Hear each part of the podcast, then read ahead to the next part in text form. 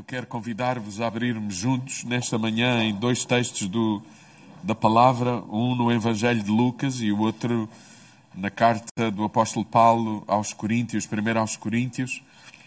O Evangelho de Lucas é Lucas 22, 14 a 23, e nesta manhã, uh, pensando em tudo aquilo que está a acontecer no mundo e ao mesmo tempo pensando naquilo que nos traz aqui, a celebração alusiva, onde pomos alguma ênfase na importância dos pequenos grupos, eu quero trazer uma reflexão uh, e oro para que o Senhor nos fale, apesar de mim. Lucas 22, versículo 14 ao 23, e a, o título da minha meditação é, é este: a mesa de Jesus é uma mesa de comunhão e relação. É uma mesa de comunhão e relação. Jesus chamou à comunhão e à relação mesa. E à mesa lugar de comunhão e relação. E é sobre isso que eu gostaria de meditar convosco nesta, nesta manhã. Lucas 22, versículo 14 ao 23, diz: Quando chegou à altura, quando chegou à altura, Jesus sentou-se à mesa com os apóstolos e disse-lhes: Desejei ardentemente comer convosco esta Páscoa antes de morrer.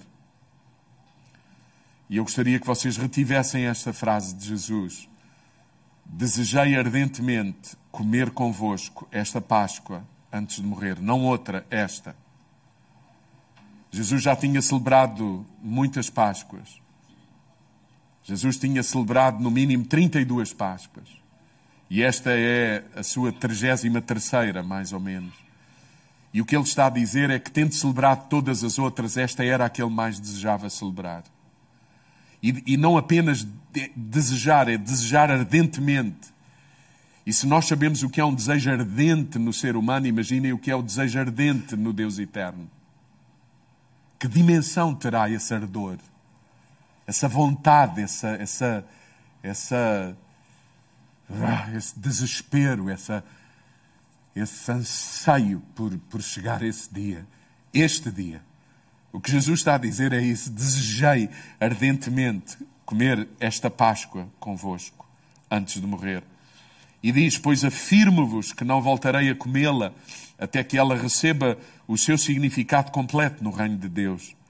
Pegou então no cálice, deu graças ao Pai, a Deus, e disse: Tomem, repartam-no entre todos. Pois digo-vos que a partir de agora, dizia Jesus, não voltarei a beber vinho até que chegue o reino de Deus. Depois, Jesus pegou no pão, deu graças a Deus, partiu e deu aos seus discípulos. E ele disse: Isto é o meu corpo isto é o meu corpo, entregue à morte para vosso benefício. Pegando no pão, parte-o e diz: Isto é símbolo do meu corpo. Entregue à morte para vosso benefício. Façam isto, façam isto, é mais do que pegarem pão e parti-lo e comê-lo. É se o pão é o símbolo do corpo, o que Jesus está a dizer é façam isto, o que repartam a vossa vida também. Deixem que a vossa vida se possa partir em benefício do outro, repartir em benefício do outro. É interessante que nós, quando pensamos na ceia e na mesa, na mesa que o Deus eterno anseia por estar presente, nós, achamos, nós normalmente pensamos sobre a ceia como um ato litúrgico e não deixa de ser um ato litúrgico, mas que remete para um princípio pedagógico, que é a expressão da natureza de Deus que se reparte em benefício dos outros e que, e que, e que deve ser, na essência, a expressão de quem tem o Espírito de Cristo em si, que se, de, que se, que se deixa repartir para benefício do outro. Por isso estamos a falar de uma mesa de relação e de comunhão. Jesus diz, pegou no pão, diz, diz Lucas no versículo 19, pegou no pão, deu graças a Deus, partiu e deu aos discípulos, dizendo: Isto é o meu corpo, entregue à morte para vosso benefício, façam isto em memória de mim. Do mesmo modo, depois da ceia, pegou no cálice e disse: Este cálice é, é a nova aliança de Deus, confirmada com o meu sangue derramado para vosso benefício. Mas reparem, dizia Jesus, que aquele que me vai trair está aqui comigo à mesa. E eu queria chamar a vossa atenção para esta, para esta afirmação. Reparem que aquele que me vai trair está comigo aqui à mesa. Na realidade, o filho do homem vai seguir o caminho que lhe foi traçado por Deus. Mas ai daquele homem que o vai trair. Eles, não, eles então começaram a perguntar uns aos outros qual deles é que iria fazer uma coisa daquelas. E agora vamos ler o texto mais antigo alusivo a este momento. Porque apesar de, de Lucas o descrever como nós acabamos de, de ler, o texto mais antigo não é o texto de Lucas, é este texto que vamos ler. Os evangelhos, os escritos dos evangelhos foram, foram escritos posteriormente a esta narrativa que vamos ler agora de 1 aos Coríntios. E como é que o apóstolo Paulo, que é o autor da narrativa de 1 aos Coríntios, sabe? O apóstolo Paulo sabe por ouvir os discípulos de Jesus, por ouvir outros que ouviram os discípulos de Jesus. Paulo convive com os discípulos e eu imagino muitas perguntas: como é que foi? Como é que era? Como é que foi isso? Porquê que era assim? Mas era sempre assim? Qual é o estilo de vida de Jesus? Porquê sempre à mesa? E Lucas põe muita ênfase nisso. Jesus está constantemente à mesa com todos. Não admira que nesta ceia estivesse, estivessem absolutamente todos, sem exceção, Judas incluído.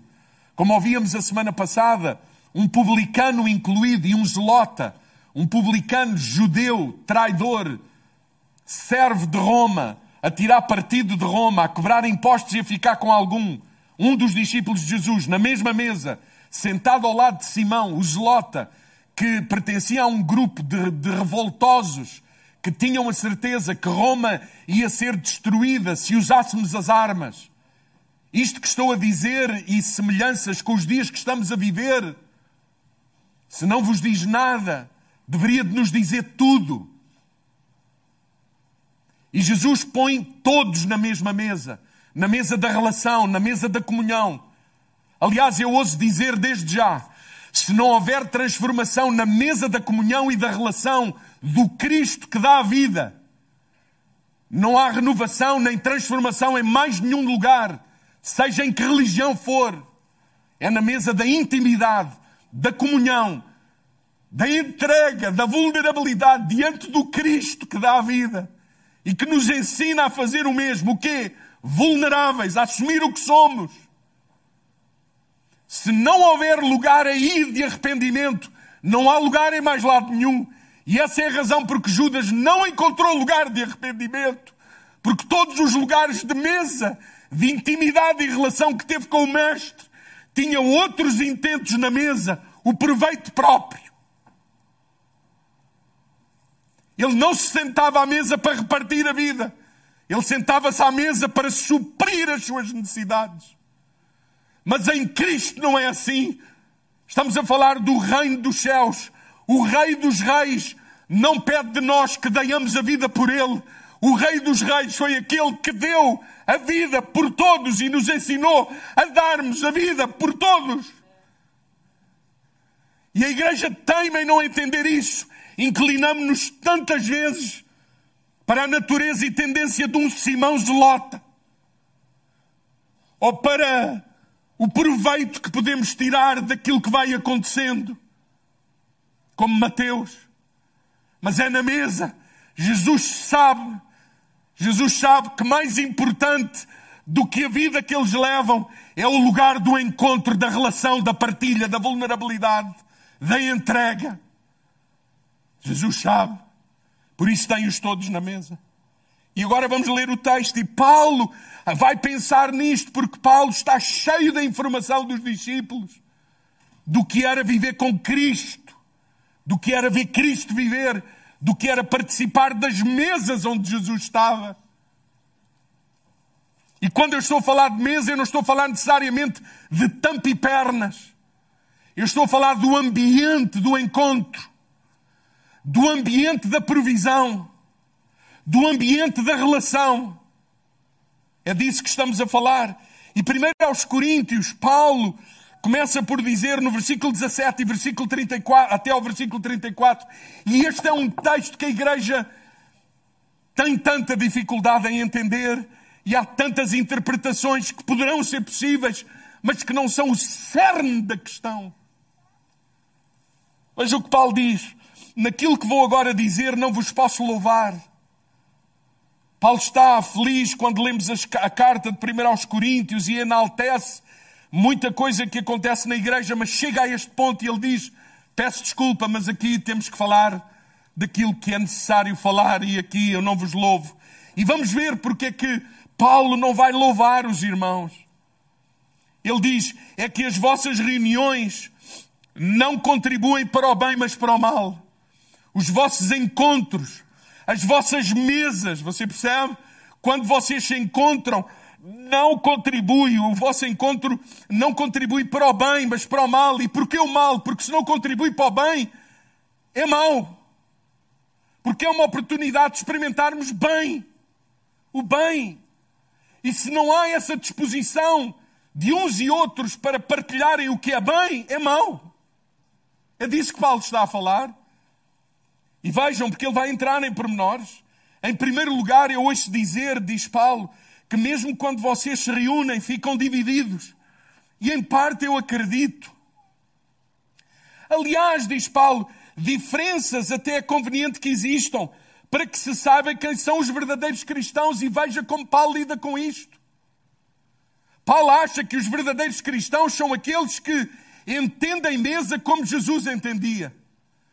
Porque são, os, são aqueles cristãos que são movidos pelo Espírito Santo de Deus que movia Jesus Cristo.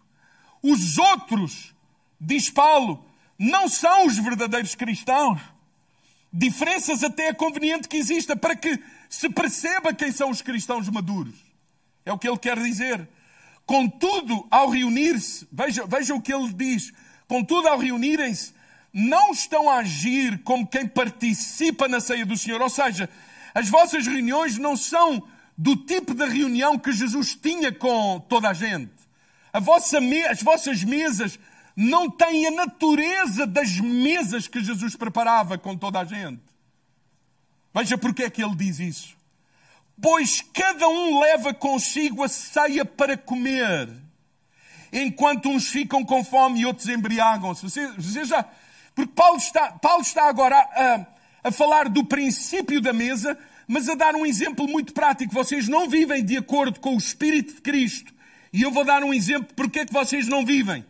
Porque na reunião, na igreja primitiva, como de resto já falámos algumas semanas atrás e o, o, o Ricardo voltou a reforçar a semana passada, nesta reunião havia, havia também momento de comida, de partilha.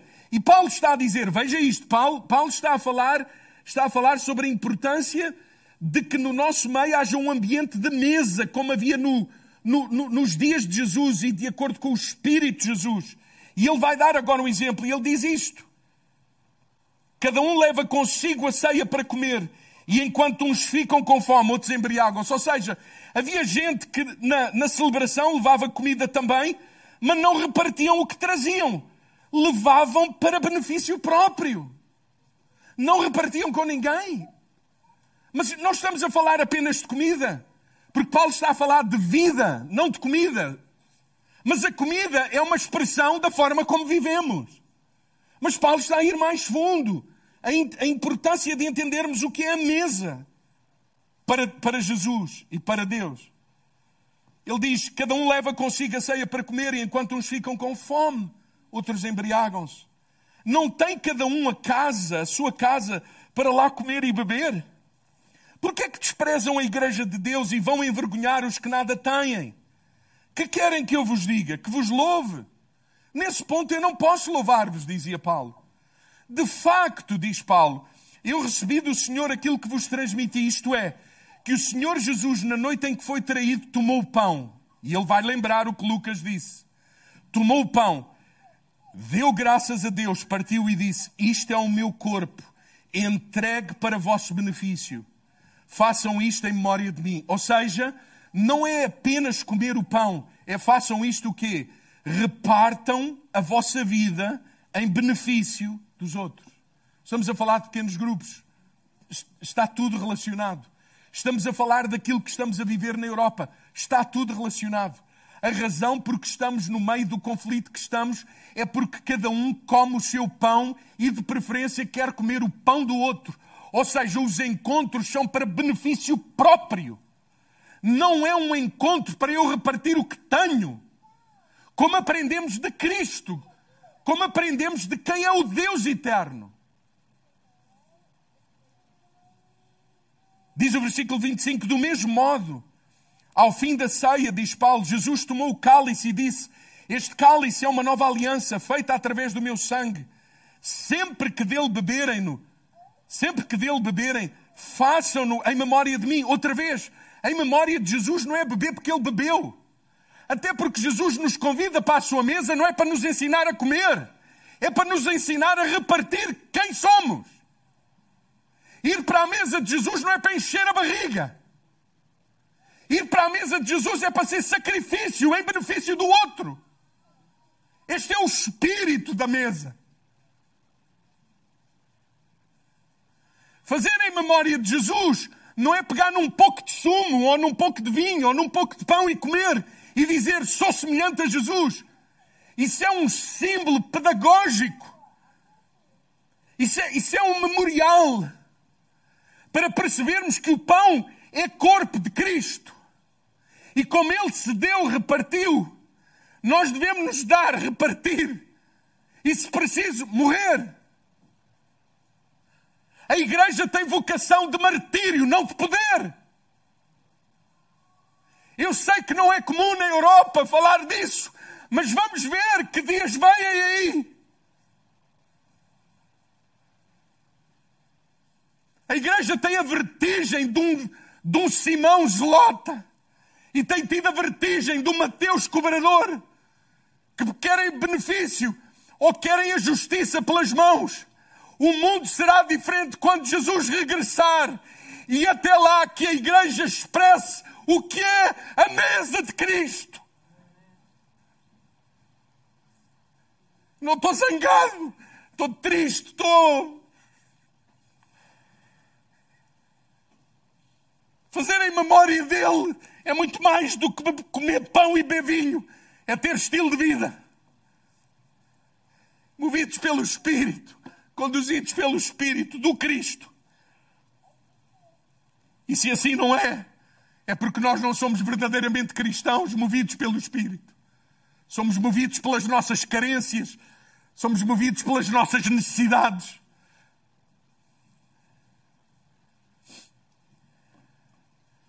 Paulo diz: portanto, sempre que comerem este pão e beberem o cálice, estão a anunciar vocês também a morte do Senhor até que Ele venha, e estamos a anunciar de que estamos prontos a morrer até que Ele venha. Eu sei que isto não soa bem.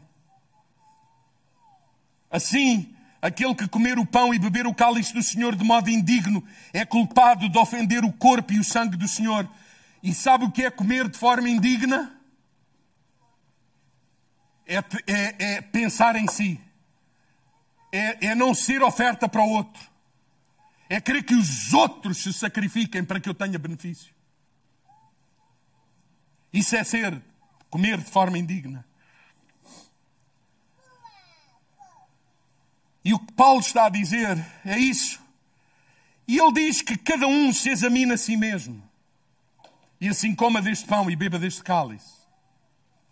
Pois se não reconhece o corpo do Senhor, o que faz é comer e beber a sentença da sua própria condenação. Se não reconhece o corpo, Paulo já tinha falado de corpo, que nós éramos o corpo de Cristo.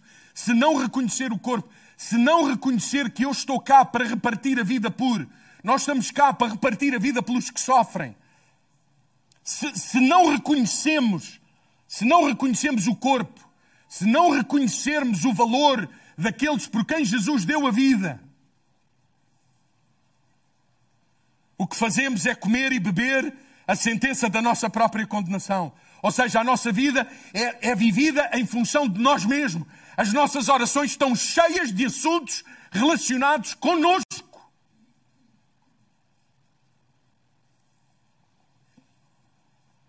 É por isso, diz o texto, diz Paulo, que há entre vós muitos fracos, doentes no vosso meio e até bastantes que estão mortos. Não admira, porque quando um vai para a mesa, pensa em si, Portanto, aquele que está fraco cada vez fica mais, aquele que está doente cada vez fica mais.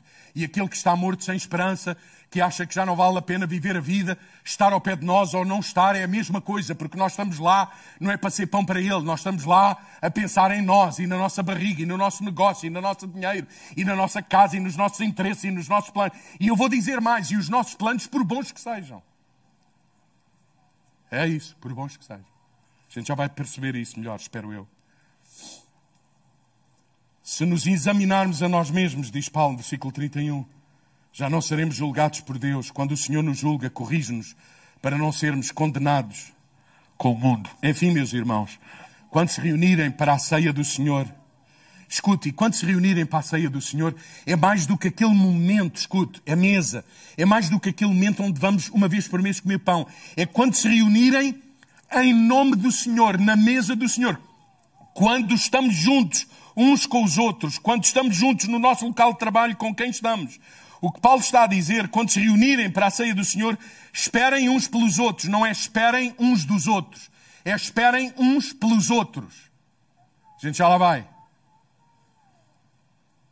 Quem tiver fome, come em casa, para que a reunião não vos traga o castigo.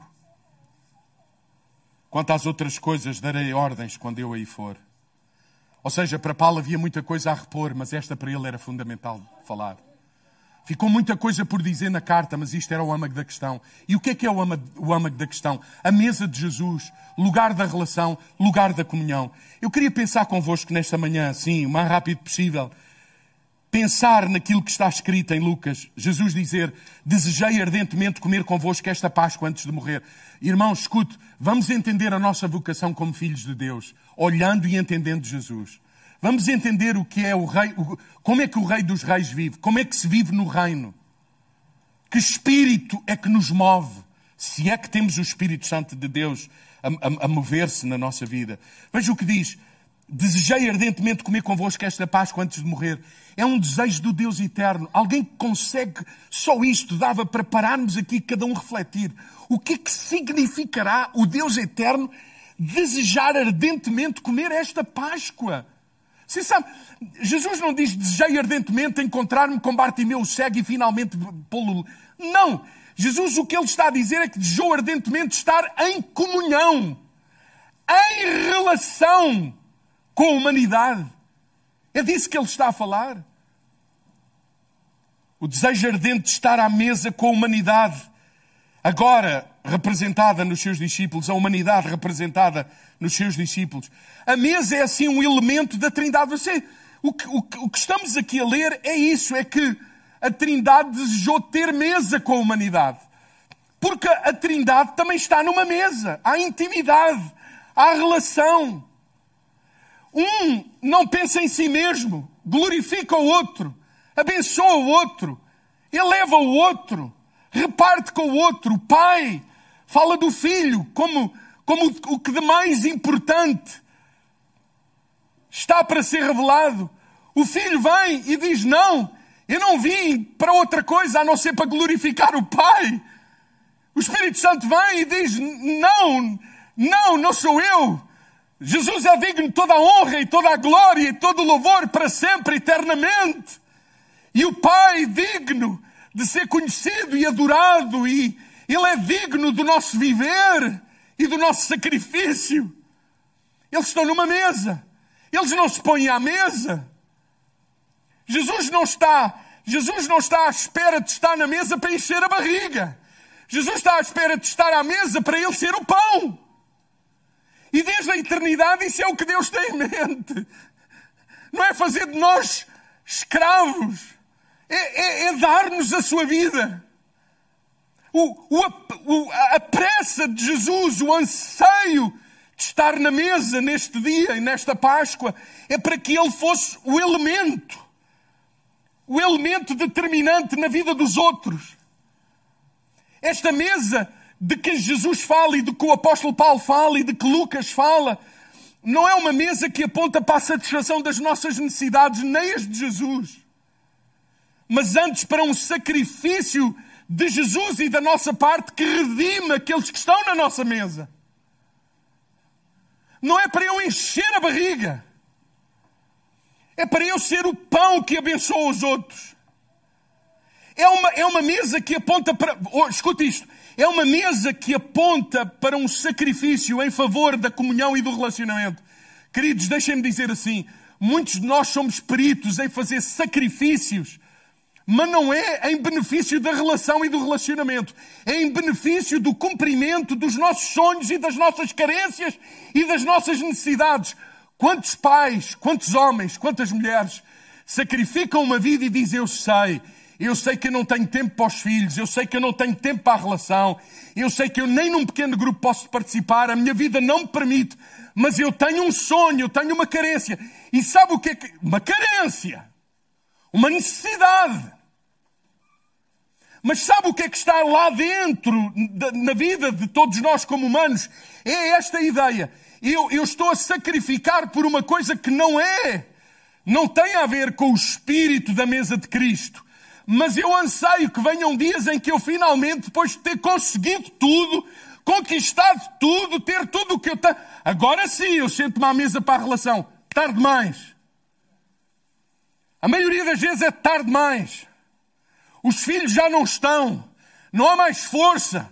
Não há mais ânimo. Não há mais nada. Não há saúde. Não há nada. Por causa disso há entre vós, entendam ou não? Por causa disso há entre vós fracos, doentes e que morrem. Porque quando vocês se juntam não é para ser pão. Quando vocês se juntam é para encher a barriga. Cada um estamos no mesmo lugar, mas não estamos cá para nos abençoar uns aos outros. Daí a importância dos pequenos grupos.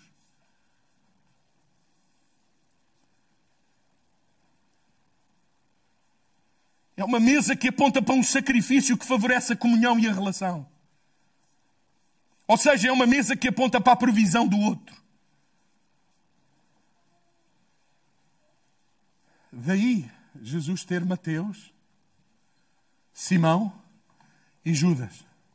Não é estranho isso? Filho, tu falaste disso a semana passada.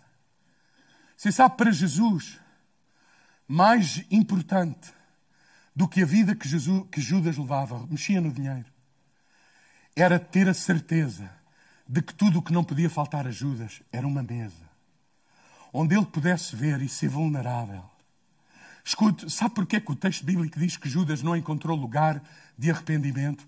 Porque tendo passado por mesa após mesa, mesa após mesa, oportunidade de relação onde Jesus expressava quem ele era, onde era possível haver vulnerabilidade, onde era possível perceber que ele era amado, perceber que ele era perdoado. Ele rejeitou esse lugar. Eu vou dizer-vos: se na comunhão e na intimidade nós não encontramos arrependimento, não é na religião que vamos encontrar. Eu vou dizer-vos assim: se a nossa vida cristã é apenas pautada por vir aqui ao domingo, então eu quero dizer-vos o seguinte: vocês participam do que acontece aqui ao domingo, mas vocês não têm parte daquilo que é a essência do Evangelho. Desculpem. É como ir a um cinema. A gente participa no filme, é como ir a um, um concurso, ou uma orquestra, ou um, ou um musical. A gente, a gente participa e até diz: foi bué da fixe. Aliás, muitos de nós, quando pensamos em encontrar uma comunidade onde congregar, é isso que nós queremos. É uma mesa para quê? Nós vamos a uma mesa para nos oferecermos como sacrifício para Não.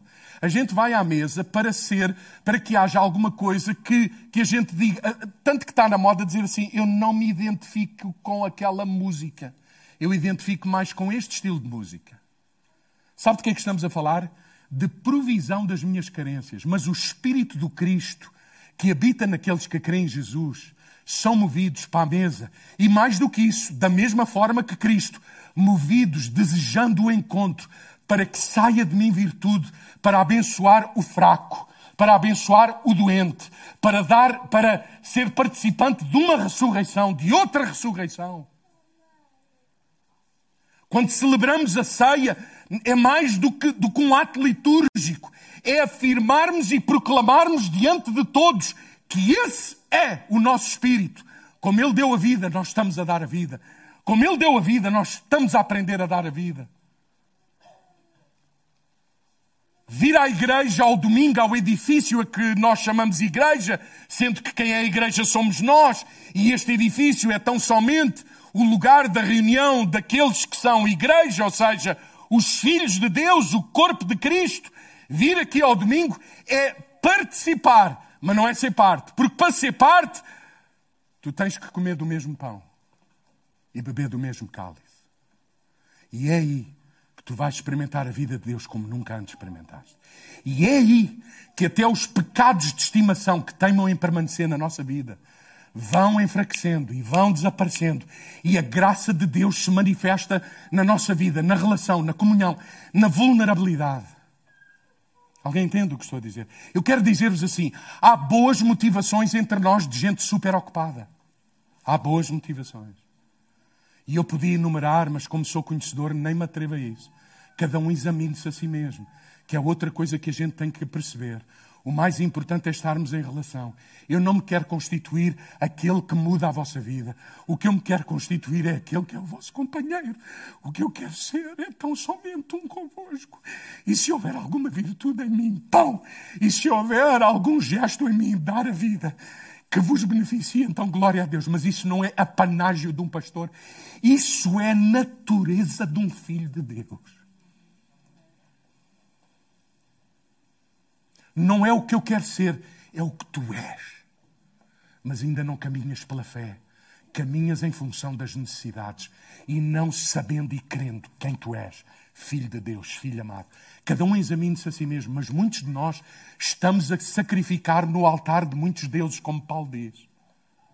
E eu vou dizer-vos: há aqui gente que se sacrifica por causas nobres. Causas nobres. E sabem, até gente que se para na vida não sabe mais o que fazer. Tem que andar sempre em atividade, em atividade, em atividade.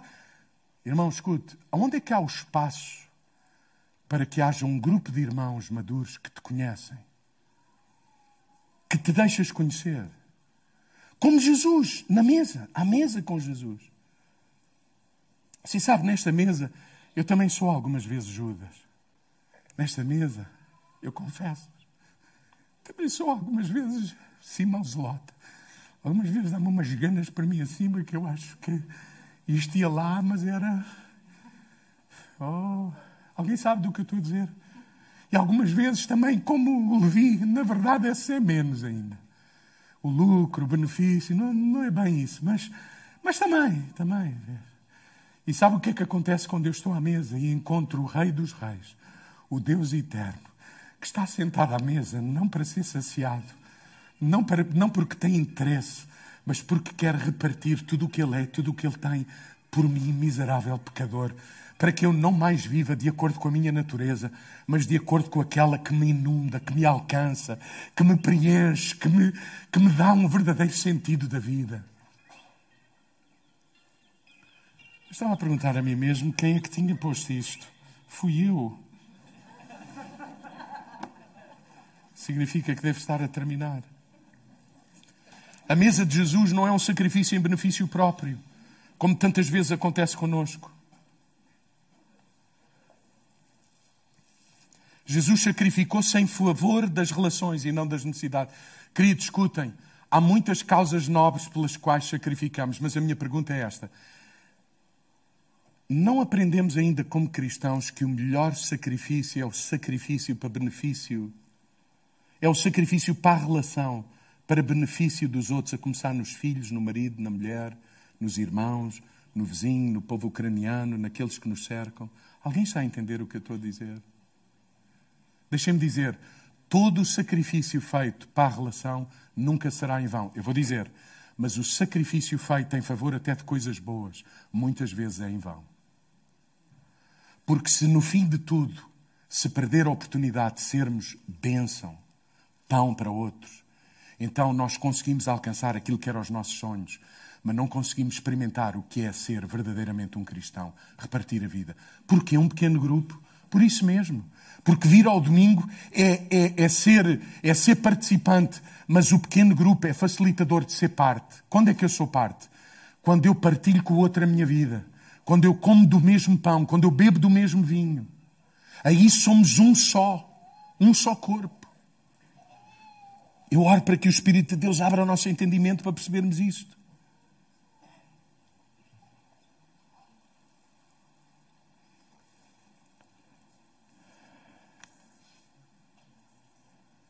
Você sabe? Você sabe porque é que Judas traiu Jesus? Por causa da mesa. Aliás, só se pode falar verdadeiramente de traição se houver relação íntima. Porque, por exemplo, quando dois homens de negócios se juntam e fazem um bom acordo e cada um chama um advogado, deixem, deixem mesmo que o Senhor vos fale. Duas pessoas com dinheiro querem fazer um negócio, juntam-se, cada um um advogado. Ou até não, como são crentes, não vai cada um com um advogado, levam só um, é melhor. E pensam assim: esta é a garantia de que tudo vai dar certo. Eu vou dizer assim: não há nenhum contrato humano que seja a garantia da relação. Só há uma garantia para a relação: é a intimidade onde Jesus é o centro da nossa vida. A razão por que Judas traiu Jesus foi porque Jesus abriu todo o flanco da sua vida. Deu-se a conhecer, havia muita intimidade.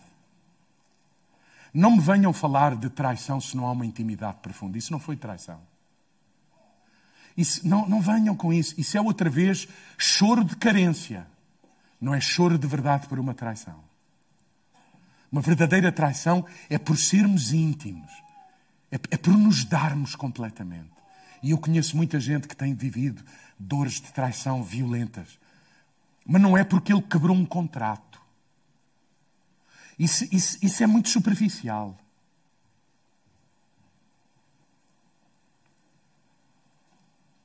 A razão por que o mundo está como está é porque a gente anda de acordo em acordo mas nunca se senta à mesa da vulnerabilidade e da partilha e da entrega. Eu, eu não vou para a mesa a, a, a perguntar ao outro: tens falta de quê? Eu tenho, toma. Vocês entendem o que estou a dizer? Eu oro para que o Espírito de Deus abra os olhos do nosso entendimento e que cada um se analise a si mesmo. E como diz o texto, diz Paulo, se cada um se analisar a si mesmo, não, não, não precisa que o Senhor o condene. Mas, mas se não nos estamos a, a analisar a nós mesmos e o Senhor fala connosco, e, e às vezes muda-nos o programa, a vida, baralha a vida. Aquilo que Deus tem em mente não é para a nossa condenação, mas é para que a gente venha para a mesa para ser pão. Pequeno grupo é isso, é essa oportunidade de ser pão, de repartir a vida. Mesa de relações verdadeiras com vulnerabilidade e honestidade diante de Deus e uns dos outros. Davi dizia: Preparas-me uma mesa. É muito bonito isto. Eu sei que isso tem várias interpretações, mas o Espírito de Deus ultimamente tem-me falado sobre isto. Preparas uma mesa diante de mim, na presença dos meus inimigos. E, ah, e a gente pensa num rei, é uma interpretação possível. E Davi tinha rei, ele estava consolado para viver até à mesa com os seus inimigos. Mas é mais do que isso. Eu acho que Davi aqui está a falar dos inimigos que o habitam interiormente. Preparas uma mesa comigo, onde eu estou, e me pões diante dos meus inimigos, ou seja, onde eu sou confrontado com a minha natureza, com a minha debilidade, com as minhas carências, com aquilo que move a minha vida, que não tem nada a ver contigo, Deus. Tu estás ansioso por vir para, para morrer por nós, para repartir a vida por nós. Eu estou ansioso por, por ver as minhas necessidades supridas e os meus sonhos realizados. Davi diz: é na tua mesa, é na, tua, é na comunhão dos irmãos, é na comunhão, de, na intimidade com Deus, que tu preparas uma mesa e eu enfrento os meus inimigos. E aí o meu cálice transborda e eu rendo-me. E eu quero ser pão para todos, eu quero ser uma bênção para outros. A promessa de Deus a Abraão é que ele seria abençoado para ser uma bênção. Não é ele seria abençoado para encher a barriga até estourar. E termino. Havia muito para dizer, saltei muito. Na mesa de Jesus, segundo diz Paulo, nós esperamos uns pelos outros, bem diferente de esperarmos uns dos outros. Nesta mesa eu não vou para lá à espera que tu sejas a solução do meu problema. Nesta mesa de Jesus ser um cristão é ir aos encontros, é estar na vida e dizer: Senhor, o que é que eu posso fazer? Foi por isso que na mesma noite, na mesma madrugada, em que soubemos do conflito na Ucrânia, nós perguntamos: o que é que eu posso fazer? Esperar uns pelos outros não é a mesma coisa que esperar uns dos outros. Você sabe o que é esperar uns dos outros? É maldição. É por isso que há muita gente amaldiçoada. E há uma série de confusão aqui, porque o pessoal pensa que a maldição é daqui, é dali, é do diabo. Não, não. É cada um come e bebe para a sua própria condenação e maldição. Pela forma como comemos e bebemos, já está, está resolvido. A gente já, já resolveu o caminho para onde vai. E Deus lamenta termos ido por esse caminho. Sabe o que é esperar uns dos outros? É ir para a mesa assim. Bem, eu vou para ali vou ver o que é que eu posso beneficiar disto, vou ver quem é que tem. Mas sabe o que é, que é ser um cristão movido pelo Espírito de Cristo? É, Senhor, apesar da minha debilidade, apesar da minha fraqueza, como o Marcos dizia há pouco, apesar de eu estar em luto por uma filha ter partido, a segunda ter partido e de forma trágica, é ousar, esperando eu que ainda assim haja luto, é ousar dizer, Senhor, se eu ainda pudesse ser pão na mesa.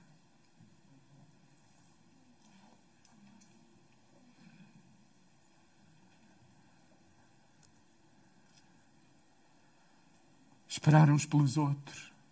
Sabe, esperar que quem é fraco seja fortalecido com a nossa participação. Esperar que quem está enfermo, na alma, no entendimento, tenha benefício da saúde pela nossa partilha. Esperar, eu vou esperar. É por isso que o amor, o amor de Deus, entre outras coisas, é paciente, porque espera. Espera. Esperar que aqueles que não têm esperança pela nossa relação, pela intimidade, venham a ressurgir de entre os mortos. É disso que estamos a falar. Eu espero, Bernardo, eu quero esperar por ti. Nós deveríamos dizer isso mais uns aos outros. Eu não quero esperar de ti, Ricardo. Eu, eu espero por ti. Vai aonde tu quiseres.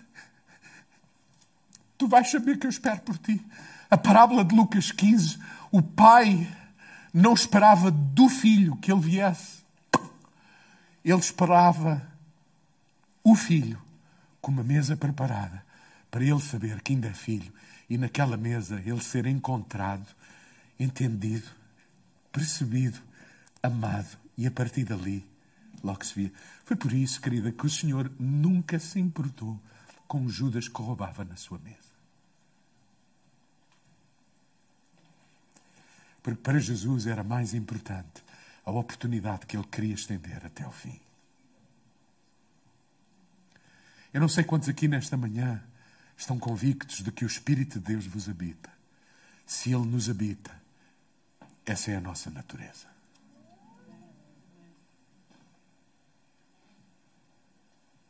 Sabe de que é que nós precisávamos de ver mais no, no quadrante da política internacional? Cristãos maduros não com o espírito de, de Simão o Zelota. Há muito cristão com esse espírito. Cristãos maduros, não com o espírito de Mateus o publicano. Cristãos maduros, não como Judas, só pensa no benefício que eu vou ter, que o meu país vai ter, que a minha família vai ter. Ouça, meu querido irmão, nós deveríamos olhar para toda a humanidade como a nossa família, porque foi isso que aprendemos de Cristo. Foi por toda a humanidade que Jesus morreu e deu a sua vida. Por isso, Paulo dizia: quando a gente se junta, há que perguntar: juntamos-nos para bem ou para mal? Para bem é ser pão, para mal é não ser. Porque uma vez que eu me sento para não ser pão, eu vou lá para encher a barriga. O que está em primeiro lugar é a minha necessidade, é o meu projeto. Mas não foi isso que aprendemos de Cristo. Que cada um se examine a si mesmo e coma do pão e beba do cálice do Senhor. E que esse pão e esse cálice, quando o tomamos, que nos faz um, só nos faz um, quando a gente dá a vida, quando a gente reparte o que tem com todos aqueles que estão à nossa volta. Aí somos um com Cristo. Aí o mundo vai perceber de quem nós somos. Deixemos-nos de andar com expectativas uns nos outros e decidamos com a graça de Deus, esperar uns pelos outros, neste processo de sermos mais semelhantes todos com Cristo. Que o seu reino venha e que seja expresso pela nossa forma de viver em todos os quadrantes da vida onde estamos envolvidos. Vamos ficar de pé.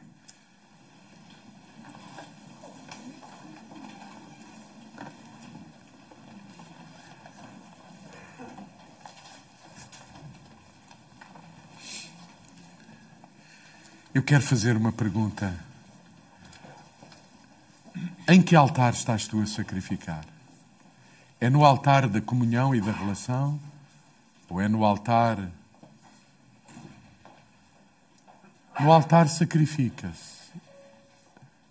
Que tipo de sacrifício estás a viver? Você sabe, há gente até que, que vive os seus sonhos para evitar a relação. Eu vou dizer outra vez: vive o seu sonho para evitar a relação. É tempo de voltarmos à mesa. Queridos, eu não sei o que é que nos espera na Europa. Não estou a querer pôr medo. Mas é bom a gente pensar. Você sabe, quando a guerra está lá do outro lado, no outro continente, é um problema deles. Não é? Não é assim que somos.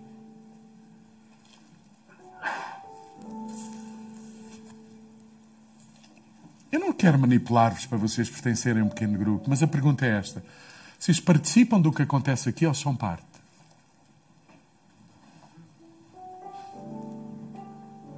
Não é, Davi? E ser parte é ser pão. Ser parte é perguntar o que é que eu tenho. Davi, em que é que eu posso ser útil?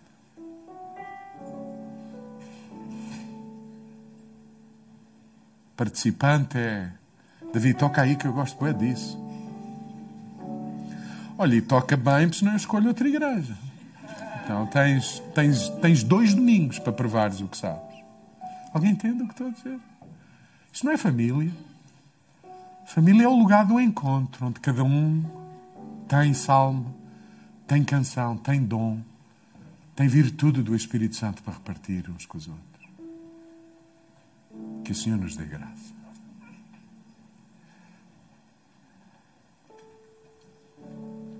Que o Senhor quebra a nossa vida. Em que altar estamos a sacrificar?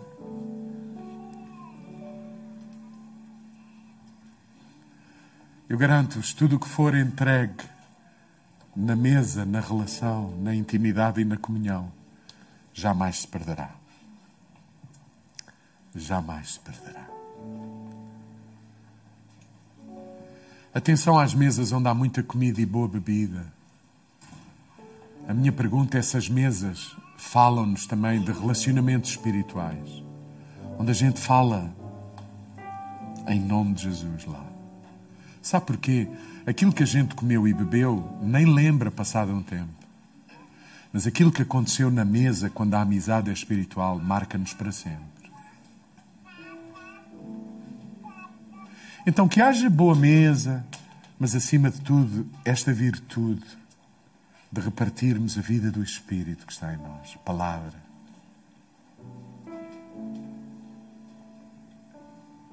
Amém. Que assim seja na nossa vida, Senhor. Na minha vida. Para a tua glória. Amém.